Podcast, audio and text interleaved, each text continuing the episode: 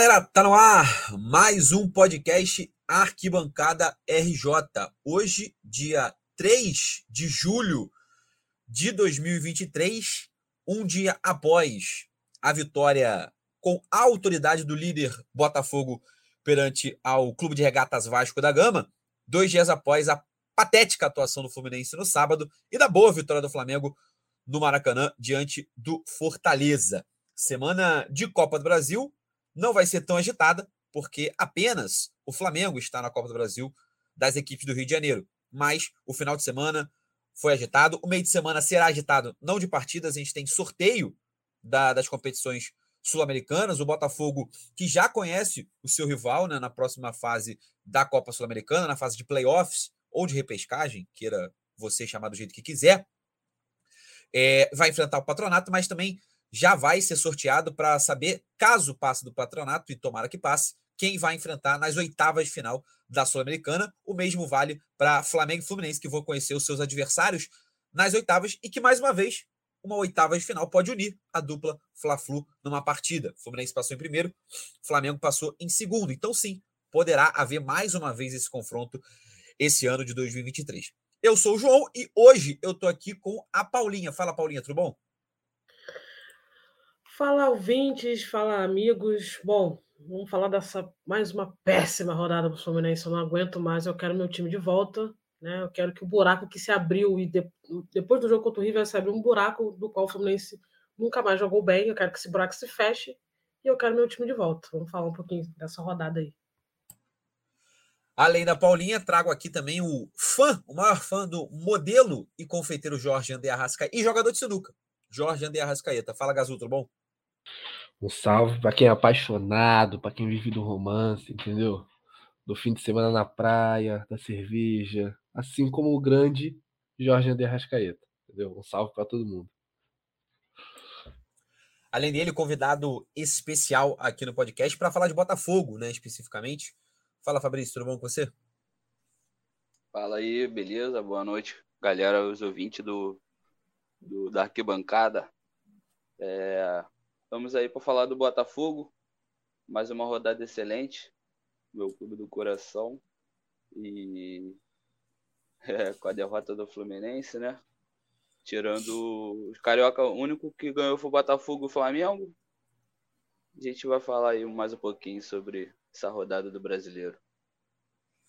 É, vamos lá. É, hoje o Marcelino não pôde participar, não teremos aí um podcast recheado com os quatro times representados aqui né, Marcelinho acabou não conseguindo, é, o Vascaíno do nosso podcast conseguindo participar, talvez de vergonha, né? Talvez a vergonha, né? Do 18 lugar do Campeonato Brasileiro tenha feito Marcelinho não aparecer, mas falaremos de Vasco. Antes da gente começar, assim como na semana passada, antes da gente começar a falar dos clubes do Rio de Janeiro, falar um pouquinho de seleção brasileira feminina é, aqui no nosso podcast, que a gente vai ter, como a gente já prometeu na semana, algumas semanas aqui, a gente já prometeu cobertura da Copa do Mundo Feminina, assim como a gente fez na Copa do Mundo masculina. Episódios especiais de Copa do Mundo feminina. Comigo, o Cabral, que daqui a pouco chega no nosso podcast, e com a Paulinha, que está aqui hoje. Então, sempre que for dia de jogo do Brasil, Brasil e Jamaica, vem aqui, cola aqui que vai ter, vai ter episódio. Brasil e França, cola aqui que vai ter episódio. Então, todos os jogos de Brasil na Copa do Mundo Feminina. Tomara que o Brasil tenha pelo menos sete né, nessa Copa do Mundo, para a gente curtir um pouco a nossa seleção brasileira. Paulinha, chamo você para falar um pouco de seleção brasileira, para falar do amistoso, né? O último amistoso do Brasil antes de embarcar para a Austrália. Brasil que vai para Golden Coast, se não, se não me falha a memória, venceu o Chile por 4 a 0, jogando no Mané Garrincha, gols da Gabi Nunes, da Dona Sampaio, da Luana e da Geise. Escalação do Brasil, só para fins de título de curiosidade e também porque deve ser a seleção, a escalação principal. Já falo com único asterisco aí nessa escalação, mas jogou Letícia, Antônia, Kathleen, Rafael, Tamires, Luana, Duda Sampaio, Nicole, Ana Vitória, Geise e Gabi Nunes. É, enfim, é, Paulinha, fala um pouco desse, dessa preparação da seleção brasileira. É, na semana passada a gente teve a convocação Acho que a única coisa que não foi esperado foi a ida da Bárbara, que é uma ida contestada pela maioria das pessoas, né? A Bárbara não é. vem fazendo um... Fala, João. Não, a gente até comentou aqui, eu e o Cabral, que a ida da Mônica também, né? Zagueira Mônica, que não fez parte do ciclo, né? Acho que também foi outra, outra grande surpresa. Acho que a gente esperava talvez a Tarciane, que andou sendo convocada, Tarciane, que é a zagueira do, do Corinthians e, e ex-jogadora do Fluminense. É, começou no Fluminense, era a Tarciane e a Núbia, a Núbia que foi para o Flamengo agora, que era considerada uhum. as Torres Gêmeas, zagueiras super altas. Então a gente esperava talvez que a Tarciane fosse convocada e não foi. Foi uma pequena surpresa, mas acho que de resto foi as meninas que já estavam completavam nesse ciclo da, da Pia durante, durante esse tempo, né, dessa, desse, dessa preparação. E também foi contestada também, falada também, a, a falta da Cristiane. A Pia, no dia da convocação na coletiva, não quis comentar. É, teve essa pergunta por que a não convocação da, da Cristiane também talvez para encerrar esse ciclo como a Marta, e ela não quis tocar no assunto, não quis falar da Cristiane. A gente não entende por que a Cristiane tem, tem feito bons jogos pelos Santos e não, a gente não entende essa convocação, a, a não convocação dela. A gente já esperava ela fora, mas, mas quando se confirma acaba sendo uma surpresa, porque ela foi mais uma que não fez parte do ciclo. Mas só que aí surge a dúvida, né? Bárbara e Mônica também não fizeram parte do ciclo e vão convocadas. Por que não levar a Cristiane, que está em melhor momento do que Mônica e, e Bárbara? Né? Sim, e a Bárbara foi até comentado, acho que a Bia comentou um pouco, talvez é, pela experiência. Foi comentado um pouco disso da, é, do fato é de ela já ter né? experiência. Né? Sim, ela ter essa experiência, acho que é importante para esse novo ciclo, todas muito novas. Então, foi, é, foi falado a importância de ter uma, uma veterana ali no meio da, da, da, da, da nossa seleção. É, um bom jogo contra o, contra o Chile, é, apesar do Chile também ter algumas deficiências, não ter, de, de não ir para a Copa, então, mas o, a seleção brasileira foi muito bem, tanto que conseguiu já no, no primeiro tempo, já emplacou, né, já, acho que já fez os, três gols já no primeiro tempo, e depois fez o último no, no, segundo tempo, mas ainda continuou com o volume de jogo. Teve a entrada da Marta também no segundo tempo, que foi ovacionada pela torcida. Eu acho que uma coisa desse amistoso que a gente também é importante a gente falar é, muita gente reclamou do valor do ingresso, que estava um valor um pouco alto e as pessoas queriam poder prestigiar as meninas para desejar força, mandar boas energias, mostrar que a gente está apoiando torcendo muito para elas nesse Mundial. E também falar também que é, a diferença do, do que foi no último Mundial para esse. É, a gente está tendo mais destaque nos programas esportivos, a coletiva foi, é, a coletiva da, da, convocação foi ao vivo na última, foi só uma foto do, do, do papel é, dado pela, pela, pela CBF. Então a gente está tendo é, a maior visibilidade. É, a Ana Moser, que é ministra do esporte, vai tentar fazer que os jogos do, do, os dias dos jogos do Brasil seja ponto facultativo, então para que as pessoas possam assistir. Eu acho que é uma coisa que a gente tem que destacar dessa, dessa Copa do Mundo feminina desse ano que a gente torcer para as meninas fazerem um, um, fazer um bom campeonato, fazer um, um, uma boa Copa e, e chegar à final e ganhar esse título que a gente ainda não tem. É, eu acho que isso reflete também a preparação dentro de campo. Se a gente for analisar a, a, própria seleção e o próprio ciclo, a própria construção do ciclo, a gente vê uma seleção muito mais forte. É óbvio.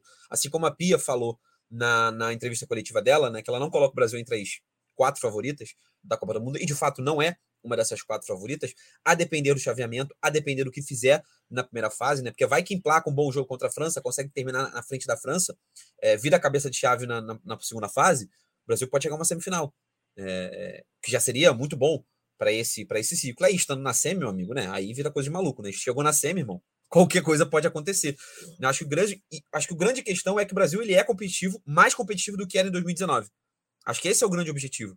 Acho que esse é o grande objetivo da construção do ciclo, de você dar tempo para Pia, de você mostrar, não, Pia, agora você vai construir, vai entender mais o futebol brasileiro, já não vai chegar mais como, como é, é, para apagar um incêndio. Enfim, acho que o Brasil chega, chega forte. Alguns detalhes, mas enfim, né? Esses detalhes, espero que a Pia. A, a, convocação da Mônica me preocupa, mas eu acho que ela vai ser a última opção da zaga. A grande questão é que suspensão, é, é uma lesão, ela pode acabar entrando. A Bárbara, acho que não vai entrar. Acho que estranha um pouco, a gente fica estranho, fica tipo assim, pô, podia ter oportunidade para alguém que tá melhor, né? Mas ok, a gente entende também, dentro da, da, da justificativa.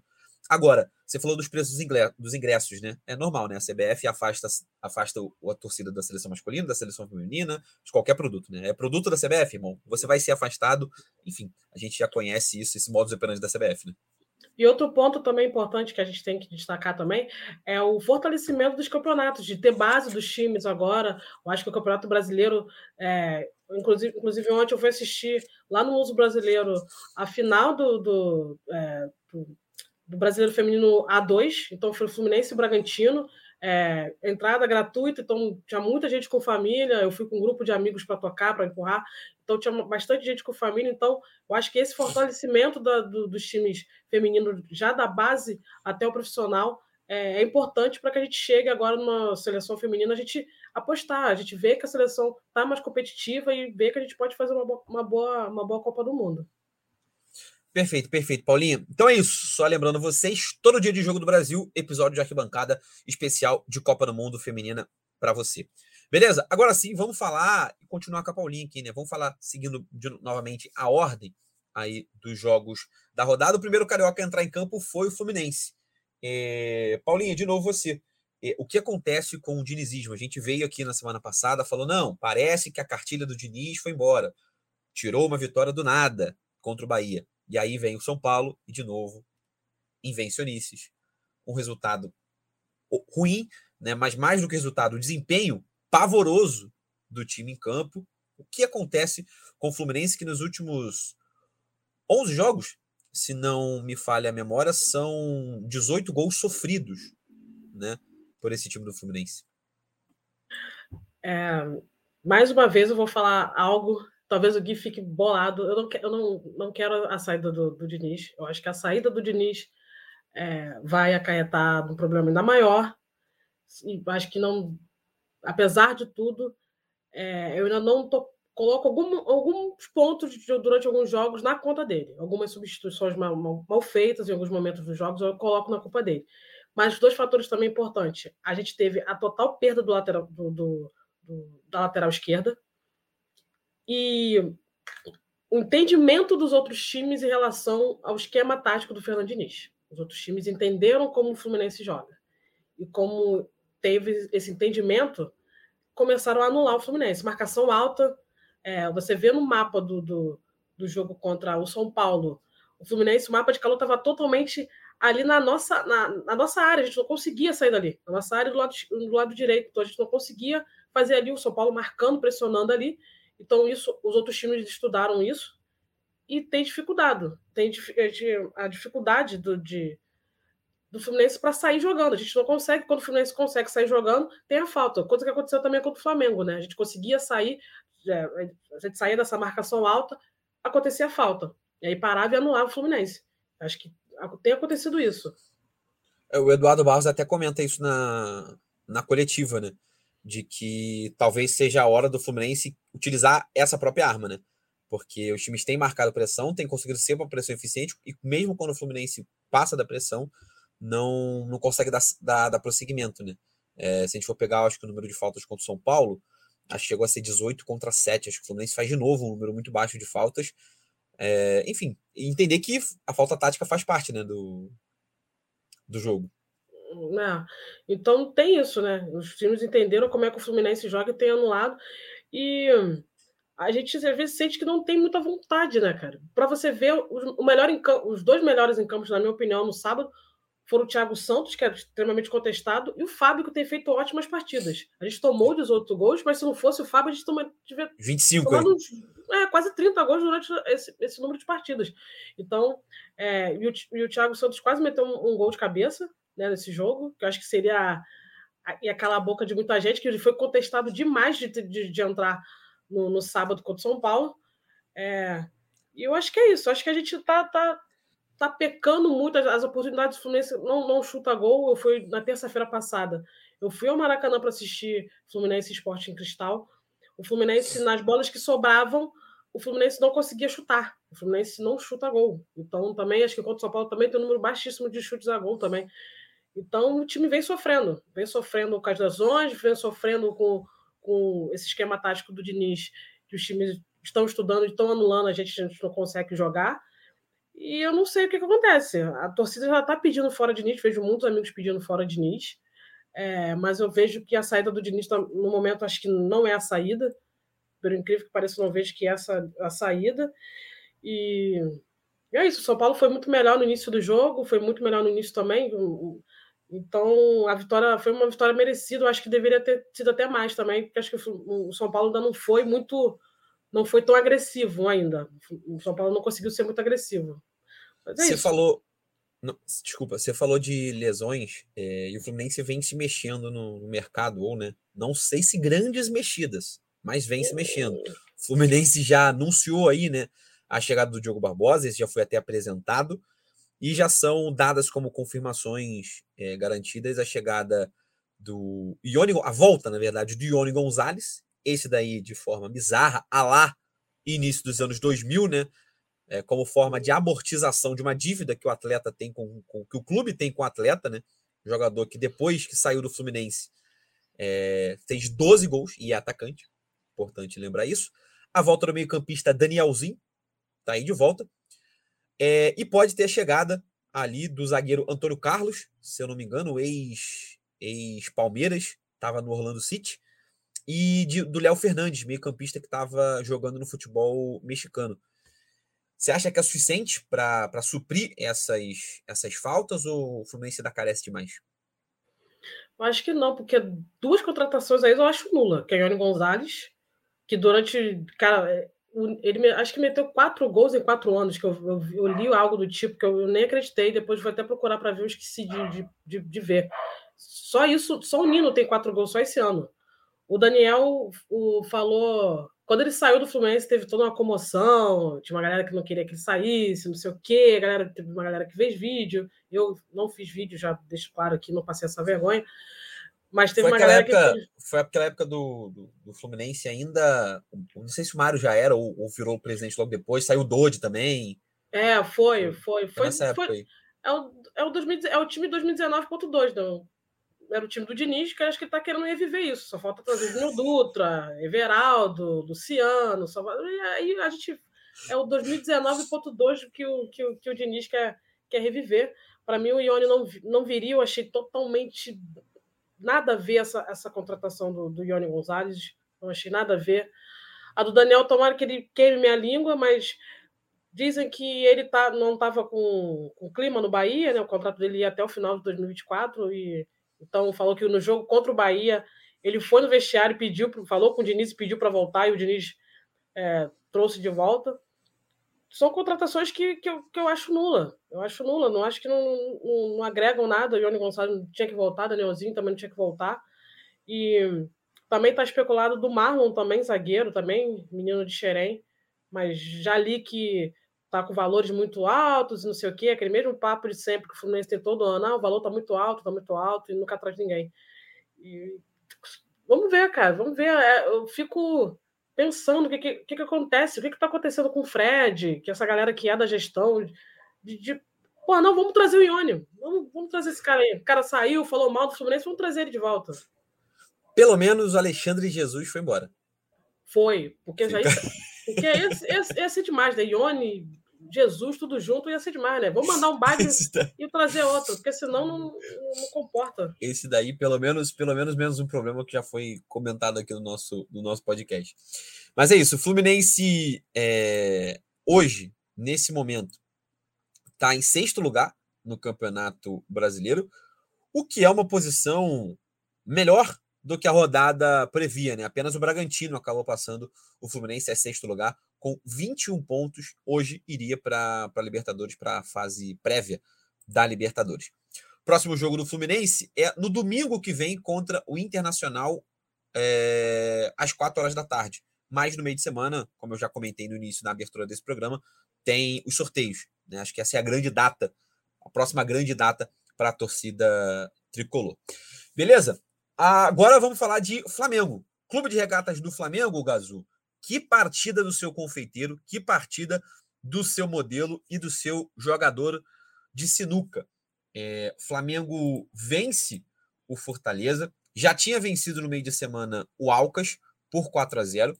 Li no Twitter, inclusive, e concordo muito com essa frase, que nada é tão bom quanto pegar um time horrível para você restaurar a confiança. É... O Flamengo perdeu de 4 a 0 para o Bragantino, agora volta a vencer de 4 a 0 Queria que você falasse um pouquinho desse momento do Flamengo, que parece que vai, parece que não foi, e agora parece que tá indo de novo.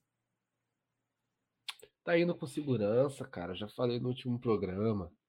Já falei, o, o momento do Flamengo é tranquilo, é de paz, entendeu? Estamos rumo ao quê? Taças, títulos, novamente, como sempre. Entendeu? Competindo nas três competições, como vem fazendo quatro temporadas seguidas aí. A gente perde na. Quando é para perder, perde numa semi, perde numa final, enfim. Mas. Que partida do meu confeiteiro, né? Acho que foi. Claro, a internet já sabe, pouca, pouca gente da internet sabe que foi o seu comentário na foto dele que fez ele ficar animado para jogar. Novamente, aquilo ali queimou a alma do, do jovem Arrascaeta, que ainda é jovem, entendeu? E aí desperta a mágica. Mas no podcast passado eu já havia avisado que ele aparece quando, quando precisam, entendeu? A gente precisou, ele estava lá. Além, além de do Gazu, chegou agora, como eu já tinha anunciado no início, Cabral. Fala, Cabral, tudo bom? Já emenda falando de Flamengo. Fala rapaziada, boa noite. Muito bom, tá? Porque eu não tinha visto teu nome ainda, João, de verdade, tá? Foi só pura coincidência mesmo que pensei, vou entrar hoje de Alan Sorriso. Pra, é, isso, isso que eu ia falar pra galera que não tá vendo a gente, né? Tá só ouvindo Exatamente. a galera do podcast. É, a gente entra com um nomezinho aqui no estúdio de gravação e entramos juntos de Alan Sorriso. Isso faz parte, é isso aí. Cara, é, entrei já falar do, do jogo, jogo de sábado, é isso mesmo? Então tá, obrigado por existir Matheus Cunha, né, que já chegou ali com a pressão de Augustin Rossi, pegador de pênalti, que até agora eu só conheço ele por esse nome, né, não sei exatamente se Augustin Rossi é um bom goleiro não, eu sei que ele é pegador de pênalti, então obrigado Augustin Rossi por já botar essa pressão aí fazer o Cunha pegar um pênalti, obrigado também ao grandíssimo Iago Pikachu, um forte abraço para ele, é... e queria dizer, pô, já ouvi o Gazu, né, aqui falando sobre bela partida do nosso modelo e confeiteiro, né? Que, como o Gazu trouxe ali, é, inflamado pelos comentários ácidos do nosso amigo João, resolveu fazer uma partida de arrascaeta mesmo, né? Agradecer também ao nosso menino Gabriel Barbosa por 150, pode levantar a plaquinha 150 vezes para ele. Absurdo, né? Um abraço também a todo mundo que fala mal do Gabriel Barbosa, inclusive. Ô, eu e mesmo. Com, é, e combado com ainda uma crítica à gestão e xingamentos dentro do vestiário. Que Ou isso? seja, o homem entra em campo, faz gol e ainda protesta depois. Critica o gramado e briga com o Marcos Braz. Cara, que é o que, to, é que... que, é o que todo flamenguista gosta de fazer. Pô, tá é, maluco. É, é, é, é, muito Flamengo. Muito Flamengo. Ou seja, quando a gente fala que ele, que ele encarna o personagem rubro-negro, ele foi ao extremo agora. Foi, foi demais. Exatamente. Eu, eu não vi o teor da briga, mas se ele chamou de gordo, filha da puta, aí então esquece. Dá muito certo, muito correto aí, né? E aí uma rápida passada de queria, né, deixar destacado aqui o quão feliz está nosso amigo Alan, que não tem uma foto, uma, que ele está com a boca fechada, sem mostrar os dentes e a felicidade que ele está de chegar no Flamengo. Então, Alan, bem-vindo, espero que você arrebente com a camisa do Mengão. É isso. Mais mas, um ex-Fluminense. Mas Mais foi um. assim no Fluminense também. Depois que ele saiu, saiu falando mal. Só fica aí o. Né, joguei no ar, assim, que é um cara que chega Pô, sorrindo quando sai e sai falando não mal. Não tem como ele sair falando mal do clube que ele vai ganhar Libertadores, né, cara? Se ele ficar dois anos sorrindo, pra mim tá ótimo. Se ele ficar dois anos é. sorrindo jogando bem. Tá louco. Parecia que o moleque tava preso no Atlético e liberaram ele. Pô, Mas ele chega assim, ele chega. Ele, ele e vai chegar falando mal do Atlético. É porque ele devia estar tá com os caras da mudança lá. Qual foi, irmão? Não ia ser ordem hoje que tu ia se mudar? ah, não, galera, amanhã, amanhã, amanhã. Aí, porra, o cara só queria Rod... se livrar disso, tá ligado? O Rodrigo Caetano prendendo ele na, no CT do, do Atlético, mandando ele fazendo trabalho forçado na Arena MRV. Agora ele tá livre. Mas aqui, pode fazer um comentário, fazer um comentário sobre o pé no chão do rubro-negro também, que acham que a gente vive só de soberba. A gente aprendeu com a porrada de 4 a 0 que a gente levou do Bragantino e pensou, precisamos de um pouco mais de Bragantino aqui. E aí a gente foi atrás do menino Cláudio. Só que o menino Cláudio tá super faturado pra caramba. Que 30 milhões o Flamengo não vai dar, não. Pô, ele acabou de ir pro, pro, pro Zenit, né, se não me engano. Não tem, não tem nem dois anos que ele tá lá. Ah, mas ele a guerra maltrata, né? É, sim. Ficar assim, ele foi, ele foi com possibilidade de ganhar Champions, de ir para outro mercado. Agora com o Zenit não jogando nada, né? Jogando só o campeonato, só o Russão, fica complicado, né? Agradecer aí que de repente, se a gente tivesse outro presidente de outro clube brasileiro aí, né? A gente estaria negociando o Zenit com o Zenit, o Claudinho, e entregando de bandeja Matheus França, Vitor Hugo e mais uma galera, né? Se nosso presidente, por exemplo, é o Duílio, a gente tinha entregue metade da base para os caras por conta de um jogador. Ainda bem que isso aí É, não Cori- aconteceu também. Cori- Corinthians, Corinthians, a base do, do Zenit no Brasil, né? Exatamente, é o satélite. base do- satélite a base do futebol russo. Mas vocês já citaram, obviamente, mas passar um pouco dos, dos reforços que o Flamengo vem apresentando ao longo da semana e que, ao que tudo indica, devam é, chegar mais nomes ao, ao Flamengo. Um deles já é o Clau- Claudinho, citado aqui. Muito se fala de Wendel. Hoje o Marcos Braz deu uma patada. Uma patada não, né? Mas foi, foi ríspido na, na, na, na resposta de apresen- na apresentação do Luiz Araújo, falando que não negocia com o Wendel, que não virá. É, aí eu não sei até que ponto foi uma mágoa de que outro momento ele tinha negociado, tinha um acordo do atleta, chegou a números com o Zenit e depois o atleta mudou de ideia. Eu não sei até que ponto é uma mágoa do Marcos Braz falar, tá bom, agora foda-se, também não vem mais. Não adianta ficar cavando agora, que não vem. Ou se ele só meteu de novo para despistar, coisa que ele já fez antes, já fez com o Davi Luiz, quando estava negociando com a vinda, do, principalmente do Davi Luiz, foi, foi, ficou mais marcante, de que ele disse que não viria de jeito nenhum, e obviamente todo mundo sabe que o Davi Luiz veio, né? então, é, pode ser que o Flamengo esteja blefando Inclusive, Nesse boa cenário. partida do Davi Luiz, hein? Ah, é, no, no sábado, assim, o Davi Luiz veio. Né? O Careca estava. ou o Calveludo estava, estava presente. Mas. É... Cabral, fala, perguntar para você, além do, do Alan, além do Rossi, hoje, inclusive, a apresentação do, do Luiz Araújo. É, enfim, acho que o Flamengo vem se consolidando de fato com essas peças e o São Paulo tem como repetir o que foi o ano passado? Cara, eu acredito que sim, aí eu não sei se eu tô falando por estar iludido, pode ser, né? Aquilo que o, o Gazu tava falando, ah, a gente aprendeu com o Bragantino ali um pouco de perder a soberba. Eu não perdi nada disso, tá? Muito pelo contrário. É, não, mas brincadeira, brincadeira à parte, eu acho que sim, o São Paulo ele tem, pô, cara, é sacanagem esse meio de campo que agora que ele tem na mão. Ele tem Pulgar, Thiago Maia, Alan, Gerson, Arrascaeta, Everton Ribeiro, Vitor Hugo, Matheus França. Cara, é um absurdo, é um absurdo a quantidade de time que ele tem na mão. Pode não dar certo? Pode não ganhar nada? Claro que pode. Acho que vai acontecer. Não acho que vai acontecer. Acho que ele vai levantar taças, sim. Obviamente ainda falta talvez aquele cara que a gente sempre fala, sei lá, uns dois, três anos, que é o meio campo, mais um meio campo, né, para quando a Rascaeta, o nosso confeiteiro não está disponível. Seria o caso de pagar 30 milhões no Claudinho para ser esse cara? Não acho que seja, tá? Acho que o Claudinho, o De La Cruz possam vir aí de repente olhando para a janela já de final de ano, olhando para uma renovação de repente do elenco do Flamengo para 2024. Para agora não acho que precise ser esse cara de 30 milhões de euros, mas é sim necessário, acho que mais uma peça só nesse meio de campo do Flamengo para ser esse cara que seria a sombra do Arrasca, tá?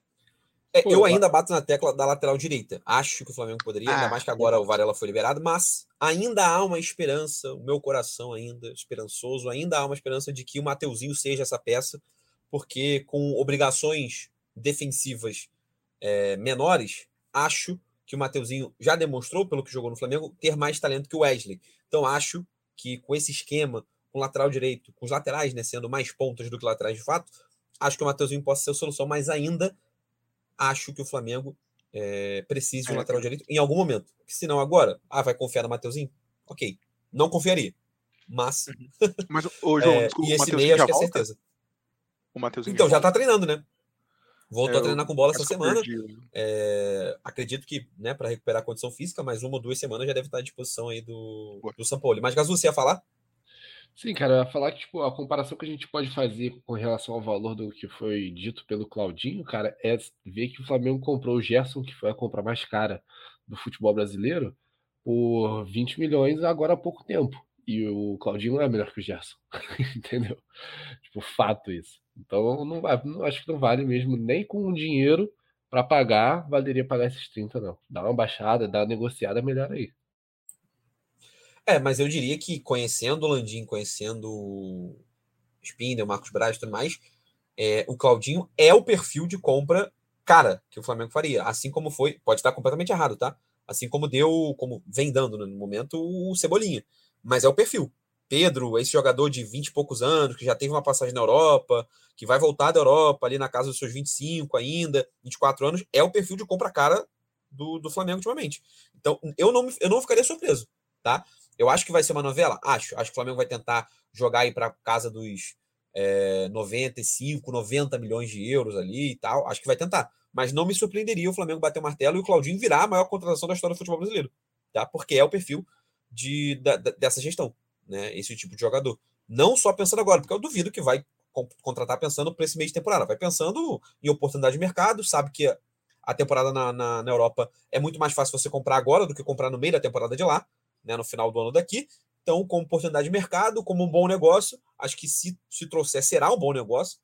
É, eu não sou contador do Flamengo, eu não fico fazendo essa contabilidade. Então, contrator, irmão, eu vou avaliar a contratação. Quanto pagou, se. Ok, beleza. Isso aí é outra seara. No primeiro momento, contratou o cara, eu vou estar comemorando. Isso aí é para outro rolê, e eu acredito que o Flamengo, irmão, pagar 90 milhões, vai pagar 110, sei lá, essa diferença não vai deixar o Flamengo mais pobre, não vai, vai ser isso que vai, oh, meu Deus, o Flamengo perdeu um título. Foi porque ele comprou o Caldinho por 110 milhões de reais. Não vai ser isso que vai fazer o Flamengo perder ou ganhar um título de relevância. Beleza? É, para finalizar, o Flamengo nesse momento é o terceiro colocado, ou para alguns, vice-líder do Campeonato Brasileiro, já chegaremos a, a, essa parte, né? Vai depender do seu ponto de vista, mas para o meu aqui, terceiro lugar do Campeonato Brasileiro, é, com 25 pontos atrás de Grêmio e Botafogo. Essa semana joga, essa semana é o único carioca a jogar essa semana contra o Atlético Paranaense pelas quartas de final da Copa do Brasil. Episódio que vem, repercussão tanto desse jogo quanto o jogo de final de semana no sábado contra o Palmeiras, 9 horas da noite. Que semaninha para o Flamengo, tá? Que sequência? Atlético Paranaense, Palmeiras, Atlético Paranaense depois do Fla-Flu. É, aconteceu alguma coisa com os outros cariocas que não vão jogar essa semana? A gente tá descansando. Estamos Eu acho que a CBF errou na tabela. Estamos ah, preparando, descansando. É o sistema que o auxiliar do, do Abel tanto reclamou, entendi, entendi. O, o Vasco o Fluminense eu não sei, mas o Botafogo tá poupando para jogar o brasileiro somente. Um pouco. Entendi. A gente tá pensando na Liber... a, gente, a gente tá pensando na Libertadores, estamos descansando. Ah, o Vasco, o Vasco deve estar tá poupando então para fugir da Série B, né? Acredito que deva, deva ser todo mundo aí poupando aí. É, e no final de semana o Flamengo enfrenta o, o Palmeiras. Beleza, é isso. Agora sim, falando do clássico. Falando do clássico, é, Botafogo com autoridade, como também já mencionei no, no início do programa, 2 a 0 para o Botafogo diante do Vasco no estádio do Tom Santos, com todos os ingressos vendidos, só não estava completamente lotado porque tinha o palco lá, né, para o show da, da Ludmilla, mas acredito que se não tivesse o palco, o Engenhão o, o, provavelmente receberia um, um, público de casa cheia, lotada, o torcedor do Botafogo empolgou, acho que agora, enfim, acho que os próximos jogos a tendência é que seja de casa de ingressos esgotados. É... Fabrício, a gente se encontrou na semana passada, é para quem não nos conhece, para quem não é ouvinte recorrente aqui, é o Fabrício somos primos. Então a gente estava, né, assim, nos encontramos em um jantar de família e eu perguntei para ele, irmão, Botafogo tem que fazer o quê para eu olhar para você e você falar, não, agora acho que vai. Acho que vai. Porque você tá nessa de não, tem que olhar aí, pô. O Luiz Castro vai sair, pô. Não, calma aí, pô. O meteoro pode estar tá chegando aí, pô. Não, não, calma aí, pô. Vai que a FIFA resolve parar o futebol mundial aí. Tem pandemia de novo. O bagulho tá maluco, calma. Botafogo Esquema de aposta. Calma. É, esquema de aposta, vai parar o Brasileirão, calma. Botafogo precisa fazer o quê para você olhar Botafogo e falar: não, irmão, já começa a sonhar? Então, é... a nossa primeira meta é fazer os 45 pontos para cravar que o Botafogo não vai cair para a Série B. E aí, a partir... da puta, né, na moral. E, e aí, Desculpa, part... tia. Um beijo. E aí, e aí, a partir disso, a gente vai subindo o nosso os nossos objetivos, entendeu? Classificar para a Sul-Americana, atingir a pontuação ali, depois a gente vê que está no bolo ali para Libertadores, e aí a gente começa atingindo a pontuação para Libertadores e a gente começa a falar para o título. Nada mais de Botafogo do que esse momento porque... do, É, porque como a maioria das pessoas já conhece né, esse ditado, é, tem coisas que só acontecem com o Botafogo. Como esse ano acabou, né, semana passada, o Cristiano Ronaldo indicou o nosso treinador para ser o treinador do time dele lá da Arábia. Então, irmão, não sei, Tiquinho pode estar irregular, perder 30 pontos. A gente nunca sabe o que vai acontecer. Falando, se tratando de Botafogo. Tudo é possível. É, dito isso, cara, é, queria que você falasse desse momento dentro de campo. Acho que é, é mais do que notório é, algumas boas peças, acho que o Eduardo, acho que o Tiquinho Soares são, são peças centrais que já vem recebendo esse reconhecimento. Mas acho que algumas peças periféricas vêm demonstrando muito sucesso dentro desse time. E acho que, obviamente, o trabalho do, do Luiz Castro foi muito bem feito no, no, nesse ano. Mas acho que fortalecer também essa ideia dessas peças periféricas. Né? Acho que Segovinha, Júnior Santos, na defesa, Adrielson, o próprio Cuesta, o Lucas Perry também, goleiro do Botafogo. Enfim, queria que você falasse um pouco desses, desses caras que estão um pouco fora do holofote, mas que, para mim, vão sendo fundamentais para esse time do Botafogo. É, então, é. Claro que o Luiz Castro tem seus méritos e tal, e, mas eu também acredito na montagem do elenco, entendeu? A montagem do elenco em si, ela foi, foi muito bem feita pelo Mazuco, né? Pelo a, departamento de scout do Botafogo, que tem o Rafa Rezende, o Alessandro Brito. Então eu acho que, mano, é, pegando as qualidades de um e de outro, acabou encaixando. Hoje o Botafogo tem a base com o, do goleiro, né? Lucas Perry, o Adrielson, acho que é hoje, né, no Brasil, é um dos melhores zagueiros do que vem jogando no Campeonato Brasileiro. O Cuesta vem jogando muita bola, né? Acaba que o futebol dele acaba saindo meio que transparente porque o Adriel está se sobressaindo muito, mas o Cuesta ele não erra praticamente nada na partida. É, o Rafael vinha melhorando, ele acabou se machucando grave. Eu acho que tá, provavelmente vai estar tá fora da temporada. Foi uma lesão séria no joelho esquerdo, se não me engano. Já fez até a operação hoje. O Hugo, o Massal acabou se machucando. O Hugo entrou no lugar muito bem. O Hugo está jogando muito bem. É, não tem cometido as falhas que ele cometia antigamente. Não tem dado os espaços que ele dava. Os pontas não tem. É, é, ele tem, tem ganhado é, as disputas né, com os pontas. Enfim, e ainda tem, tem ajudado ofensivamente o Botafogo. E aí a gente olha para o elenco do Botafogo hoje, a gente vê, por exemplo, na partida de ontem, a gente tinha o Gabriel Pires machucado, o Lucas Fernandes machucado, tinha o. Agora eu esqueci. Mas tinha outro meio-campo machucado. Enfim, o Botafogo não sentiu falta deles. É, o Entrou... Patrick, a galera que já tá fora um tempo, né? Patrick, Patrick de Paula. Isso. É, mas é, acho que tem outro. Agora me fugiu da, da cabeça. O Vitor é... Sá também não jogou ontem, né? Isso. O Vitor Sá acabou se sentindo no treino de sábado. No treino de sábado. E aí entrou o Luiz Henrique, fez até o gol ontem. O Júnior Santos também é, veio saindo do Fortaleza lá, ele acabou dando a encaixada, já deu uma caída, né? Mas tem o Segovinha que sempre entra no segundo tempo muito bem. É, ontem estava sem o Matheus Nascimento, acabou entrando o Carlos Alberto, que fez o gol, o segundo gol do Botafogo. Ou seja, parece que a, a, meio que a saída do Botafogo, eu, eu sinceramente, eu estava com muita, muita dúvida, muito medo né, de, de a ausência do Luiz Castro, o elenco sentir a falta dele, sabe? Mas parece, parece é, que não, não vai sentir tanto assim eu espero que a gente siga né, nessa caminhada. É, parece que a, a, a, dúvida dele se ele ia sair ou se ele não ia sair causou mais problema, né? Porque foi um empate contra o Magajanes, uma atuação ruim do Botafogo contra o Magajanes, mas aí depois da, da, da solução já tomada, né, a vitória, a boa vitória contra, contra, contra o Vasco. É, inclusive, as notícias que vêm de dentro do vestiário do Botafogo, né, é, que a gente tem, enfim, setoristas apurando o tempo todo, é de que o grupo teria se fechado, né? Teria tipo assim, ó, ele quis sair, um abraço, tanto que é, é, ninguém, ninguém se despediu. Obviamente foi isso, foi é, respaldado pela, pela assessoria né, de comunicação do Botafogo. Foi um pedido foi. de ninguém se despedir, tipo, quer sair? Valeu, um abraço, beijo, vai com Deus e tchau. É, quer dizer, nem isso, né? Mas acho que o grupo tinha se fechado, né? Tipo assim, ó, quis sair? Show de bola. Beleza a gente está aqui, o trabalho dele é bom, obrigado, valeu, mas ó, a gente está aqui pela gente também. Né? Acho é. que esse é o grande sonho do, do torcedor alvinegro, é isso, né? É de fato os jogadores provarem que estão ali por eles também. É porque é difícil, né, ao certo a gente afirmar, mas provavelmente ele com aquele discurso dele de família e tal, blá, blá, blá, ele já sabia que Lucas Perry ia ter oferta para sair, o Adrielso já teve oferta para sair, o Tiquinho foi sondado, pela Arábia. O próprio Eduardo também já foi sondado, então ele, né, ele meio que ó, fica que a gente vai disputar o brasileiro e aí chega a proposta, o cara vai embora. Eu acho que foi mais isso, entendeu? E conversando pelos meus amigos botafoguenses, a nossa reclamação em si, em cima dessa situação toda, não foi nem ele aceitar a proposta para sair.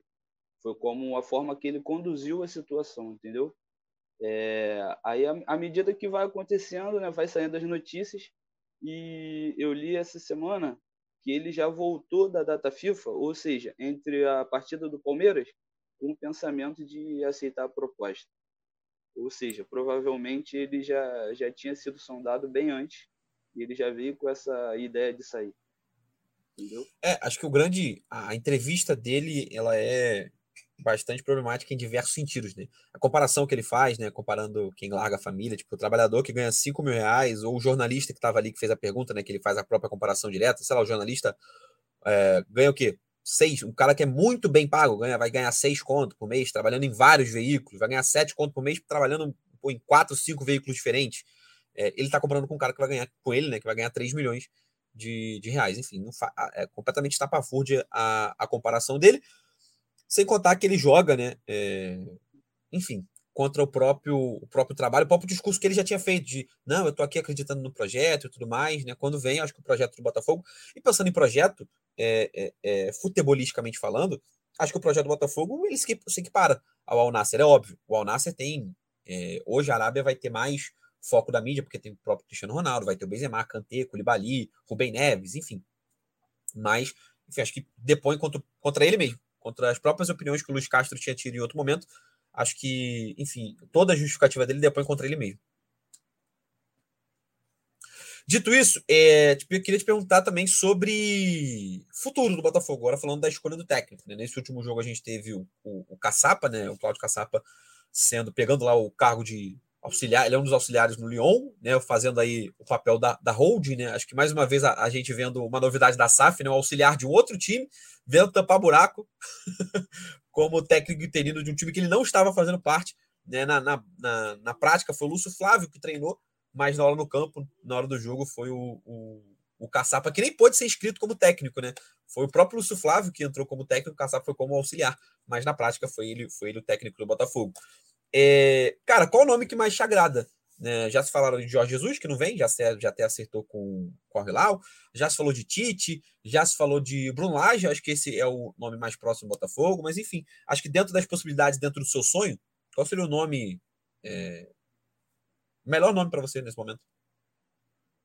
É, então, dos, dos, desde que foi confirmada a saída dele, o Botafogo teve três sondagens muito fortes entre o Bruno Lage, o Tite e o Jorge Jesus. Jorge Jesus já, já acertou com outro clube.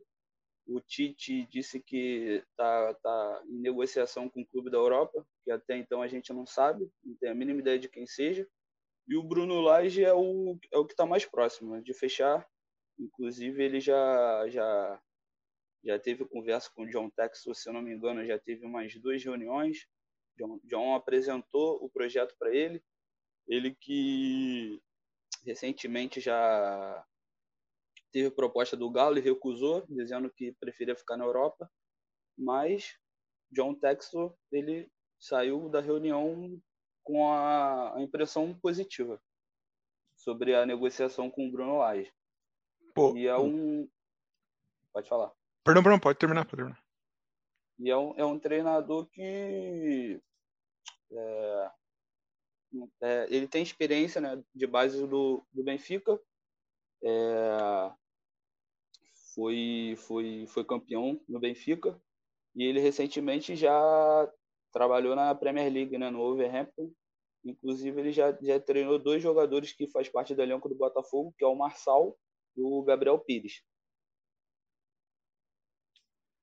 O que eu ia dizer, cara, é que pô, tem um bom treinador no Rio de Janeiro chamado Fernando Diniz, que se a gente for olhar como o ciclo dele dura bons cinco meses, é pegar agora, tocar até dezembro e depois manda o cara embora, pô. Ganha o é, Campeonato Brasileiro, faz os cinco bons meses dele e acabou. Eu acho que tá mais que claro aí o que precisa ser feito é uma via de mão dupla, né? Ajuda o Botafogo e ajuda o Fluminense. Deixa o caçapa lá melhor. para alguns torcedores é, é válido. Vão querer que leve o Diniz. Eu sou contra. Terminante, o, o, o Gui vai ouvir isso aqui, vai enlouquecer. Eu sou contra a saída do Diniz. Mas, mas sério, a gente está no, no, próximo final de semana vai ser, eu acho que acho que vai ser determinante para o Botafogo, né? Porque vai pegar o Grêmio, se ganhar vai abrir uma puta de uma vantagem, né? Seus confrontos diretos ali, Flamengo, Palmeiras, é, Botafogo e Grêmio, acho que vai abrir. O Botafogo ganhando vai eu acho que vai. A gente já pode dizer que o Botafogo tá favoritaço para ganhar o, ganhar o brasileiro. Tá muito é, favorito, acho... não tá pouco, não. Tá assim, eu acho que a gente, tá eu, eu acho que a gente já pode dizer, querendo o Botafoguense ou não, mas acho que esse cenário, Paulinho, que você falou de vitória do. Vitória do Palmeiras e vitória do, do Botafogo. Imaginemos assim. O Botafogo vai abrir. É, o Palmeiras iria para 24 pontos. Não é isso? Vitória do Palmeiras, 26, né? Vitória do Palmeiras iria para 26. E o Botafogo para 30, 36, isso. É, então ficaria 10 pontos do, do, do, do vice-líder, né? Que, caso o Botafogo vencendo, o Palmeiras vencendo, o Palmeiras viraria o vice-líder. Cara, 10 pontos é muito favorito. É muito favorito ao título. É óbvio que ainda falta muito. É, acho que é tão favorito que, imaginemos o cenário: Botafogo abrindo 10 pontos e não vencendo o campeonato, o discurso do final do ano vai ser de cavalo paraguai. Né? Por quê? Tamanho é favoritismo. Entende? Acho que essa narrativa de se o Botafogo não ganhar o campeonato nesse momento é cavalo paraguai, é porque o Botafogo é muito favorito. Porque, né, obviamente, se estivesse em sexto lugar, ninguém vai chamar nesse momento o Bragantino de cavalo paraguaio. Ninguém vai chamar o São Paulo de cavalo paraguaio nesse momento. Beleza? Então acho que é, o tamanho do favoritismo do Botafogo tem a ver com, com a narrativa que pode, pode sofrer caso não vença o, o, o Campeonato Brasileiro. Eu, como flamenguista, mais simpatizante do Botafogo, também já estou começando a ficar irritado, né? Já pode começar a perder aí, né? Já tá na hora, já, já passou do tempo, beleza, já tá na liderança, curtiu, valeu, beleza, mas agora já pode começar a perder, que já tá começando a me irritar. Já tá começando, oito pontos já tá começando a ficar um pouquinho longe demais, já tô ficando preocupado, tô falando, acho que não vai dar para chegar. Então, já pode começar a perder também. É, do outro lado do Já nem, já nem tô pensando mais, já entreguei para Deus brasileiro, vai com Deus, Libertadores também, acho que daqui a pouco também já tô entregando para Deus e é isso, cara. Quarta, Libertadores, quarta-feira a gente conversa. Quarta-feira. Que o sorteio. Cara, que se, o sorteio se o sorteio te entregar um Deportivo Pereira, tu se anima. Porra, mas eu tô, eu tô sentindo que vai vir um bagulho, vai vir um Flamengo nessa porra. Eu tô sentindo que o nego tá falando tanto, que tá chamando. Tá, eu tô, tô sentindo que tá, vai vir um negócio desse aí. Porra, de novo, cara. Atlético é. Mineiro. Sim, eu Atlético Mineiro. Eu acharia bom. Do outro lado do clássico, como eu vinha falando, o Vasco, né? O Vasco lá, é, é, se não afundado, por quê? É, cara, esse ano a nota de corte do Enem é, do Enem chamado segunda divisão do Campeonato Brasileiro, ou permanência, dependendo do ponto de vista que você enxergar, vai ser mais baixa do que o normal, né? É, o, o, ritmo de pontuação da galera de baixo está muito lenta. Por exemplo, cara, olha a situação do Santos Futebol Clube. O Santos Futebol Clube não está na zona de rebaixamento. Olha a situação do Esporte Clube Corinthians Paulista. Não está na zona de rebaixamento. Ou seja, o, o ritmo de pontuação da galera de baixo tem sido muito lento. Né? Para a gente ver, por exemplo, é, inclusive eu vi essa, essa reportagem, por exemplo, o São Paulo, é, na temporada passada, tinha 18 pontos nessa mesma rodada. E o São Paulo era quarto colocado no campeonato. Esse ano o São Paulo tem 21 e é sétimo lugar. Então o ritmo de pontuação da galera lá de cima está muito mais acelerado porque tem muito menos empates. O Botafogo, por exemplo, não empatou no campeonato. O Flamengo só empatou uma vez, inclusive é isso que faz o Flamengo estar na frente do Palmeiras. Então, tem um lado bom pro Vasco, né? De que é, tá todo mundo bem embolado. Então, o Vasco, por exemplo, hoje está um, uma, uma, vitória. O saldo está muito grande, mas está um, um, jogo, né? Matematicamente ali, querendo ou não, tá um jogo de sair da zona de rebaixamento. E o lado ruim é que o Vasco está lá nessa zona, né? então, o ritmo de pontuação do próprio Vasco também é muito baixo. É, e, cara, vendo o jogo ontem, assim, é, não sei se o torcedor do Botafogo sentiu isso, porque ele estava envolvido emocionalmente. Inclusive, vou deixar até o Fabrício falar. Mas, assim, momento nenhum pareceu que o Vasco ia conseguir ganhar o Botafogo, assim, momento nenhum, assim, beleza, tava 1x0, o Alex Teixeira teve a chance, mas assim, você falava, eu acho que mesmo se o Alex Teixeira fizesse aquele gol, todo mundo, acho que o sentimento era, beleza, o Botafogo vai fazer o segundo em algum momento. Acho que esse era o sentimento geral de quando, de quando a gente vê o Vasco, Vasco jogar. É, de, de perder, de perder assim, eu não, não, não fiquei nervoso, não. O meu nervoso em si, na arquibancada em si, era do Botafogo pressionar, pressionar, pressionar até o final e a bola não entrar. Entendeu? Tanto que quando, quando saiu o gol do Luiz Henrique, a gente parecia que já tinha ganhado, já tinha ganho os três pontos. Entendeu? Ah, a vitória já foi confirmada, beleza, a gente ganhou. É, e eu acho que é essa sensação de qualquer time que enfrenta o Vasco. Essa sensação. Não foi do Botafogo ontem. Entende? Acho que essa é grande, o grande apavoro do torcedor do Vasco é isso. Assim, Goiás, quando fez 1x0, o Goiás venceu a partida. O Santos, quando fez 1x0 lá em São Januário, ganhou, acabou. Beleza. Jogo do Bahia, quando o Bahia fez 1x0, acabou. O Bahia vai ganhar, acabou. O Vasco não tem de onde tirar. É, é, é muita pobreza futebolística. É, acho que conta com a. Vou nem dizer má fase, tá? É, mas assim, planejamento completamente equivocado. É, confiar o seu ano para jogadores que não vinham demonstrando é, é bom futebol, é, acho que beleza. Algum, algumas, alguns, algumas contratações deram errado. Por exemplo, Pedro Raul. Acho que tu esperava mais dele. Acho que até de maneira geral, mas pô, você confiar, Orejano, nunca foi esse cara de, de, de, bater no peito e chamar responsabilidade.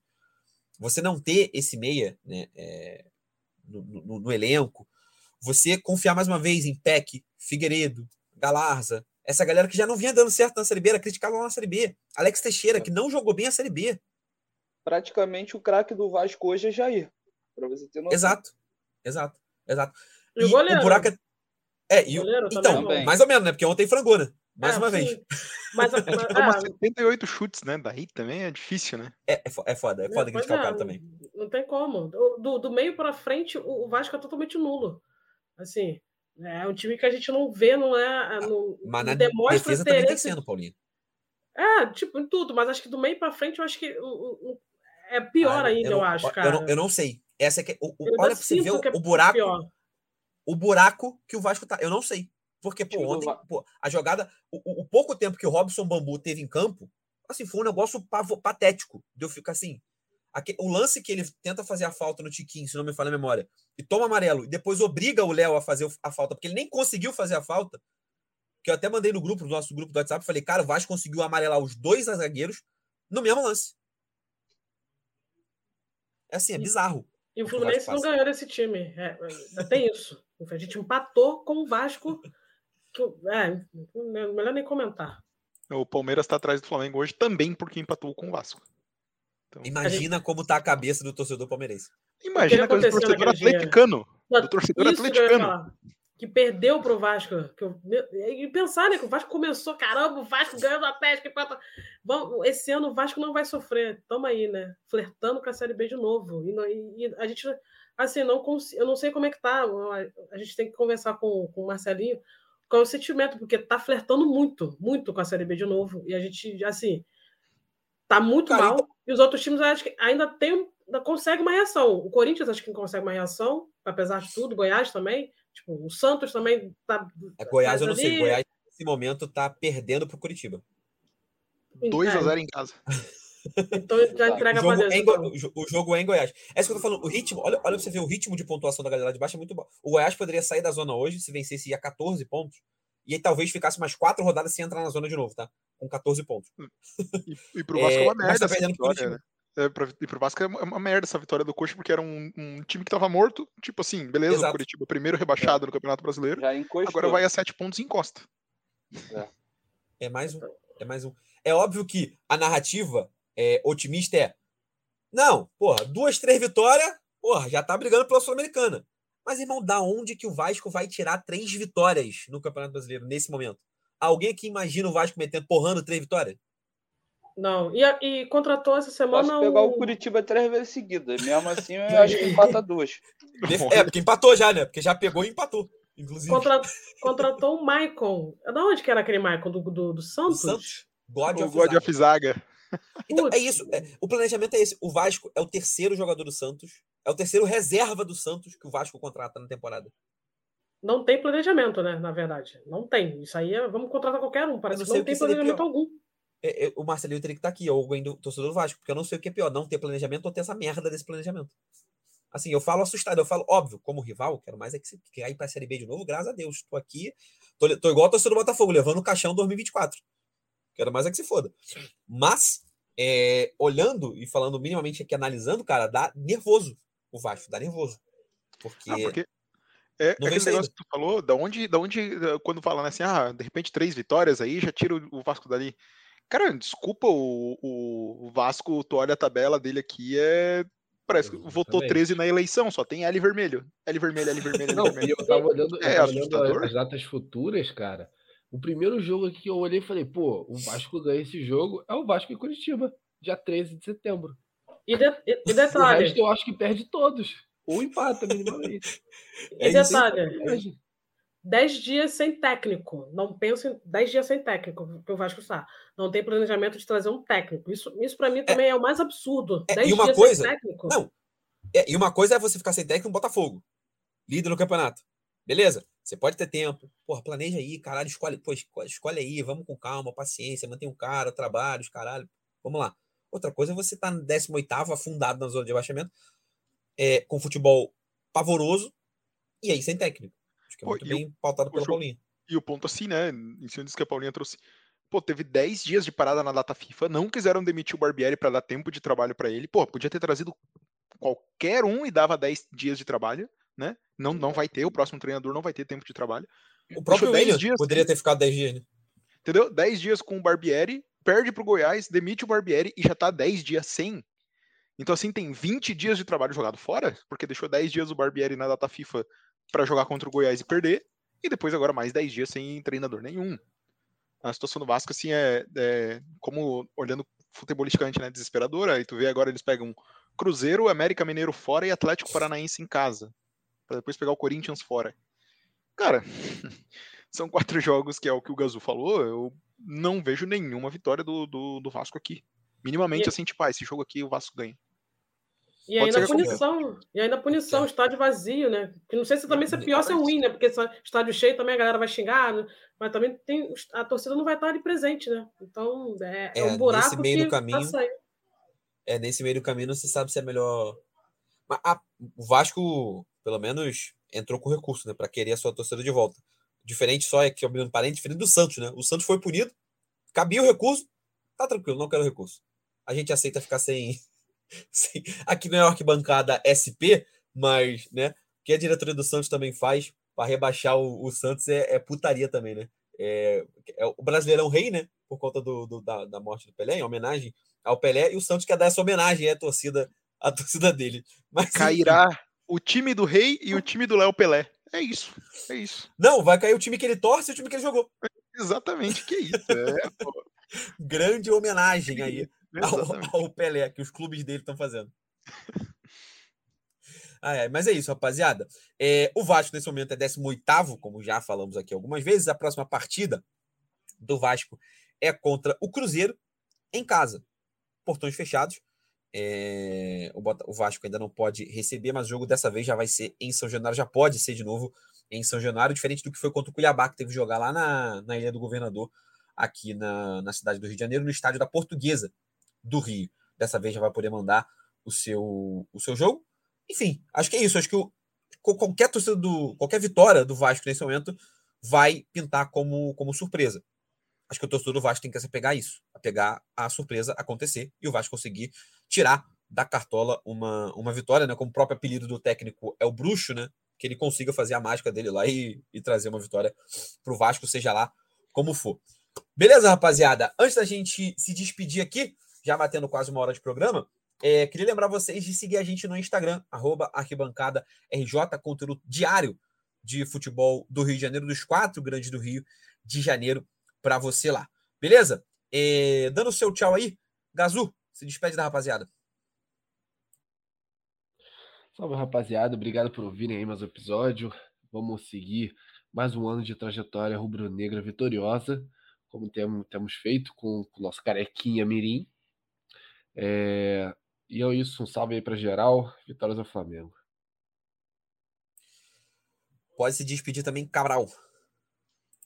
Valeu, rapaziada. Um forte abraço a todo mundo que chegou até aqui ouvindo mais um episódio. E semana que vem estão aqui reduzindo, ou quem sabe já assumindo a liderança do Campeonato Brasileiro. Um forte abraço a todos. Ai, ai, ai. Eu amo essa soberba. É, Paulinho, pode dar seu tchau. Um abraço, meus amigos, ouvintes. É... Daqui a pouco está chegando a Copa Feminina. O Brasil estreia dia 24 contra o Panamá. É... Vamos prestigiar as nossas, as nossas jogadoras. Estou é... sentindo que essa Copa está diferente, a atmosfera, as pessoas estão comentando, tá uma.